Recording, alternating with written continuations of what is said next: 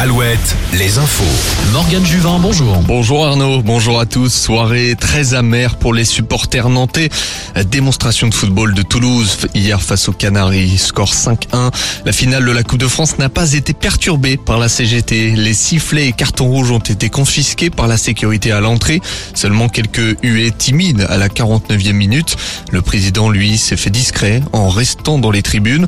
Dans la cité des Ducs, 11 000 supporters avaient rejoint la fan zone Cours Saint-Pierre. Plusieurs manifestations hier euh, dans le Grand Ouest contre la loi Darmanin, une loi qui restreint le regroupement familial. Le ministre de l'Intérieur veut lutter contre l'immigration irrégulière. Près de 500 personnes ont fait le déplacement à Rennes, une centaine à Poitiers et Nantes. Les sorties du jour, Alouette est partenaire de la Foire Expo de Niort. La foire fête le centenaire et propose des animations liées aux différentes décennies passées.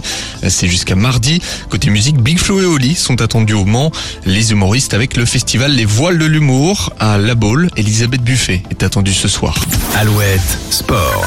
La Coupe de France ne sera pas jaune et verte cette année. Le FC Nantes a chuté hier face à Toulouse au Stade de France. Les Canaries vont devoir rebondir et viser le maintien en Ligue 1.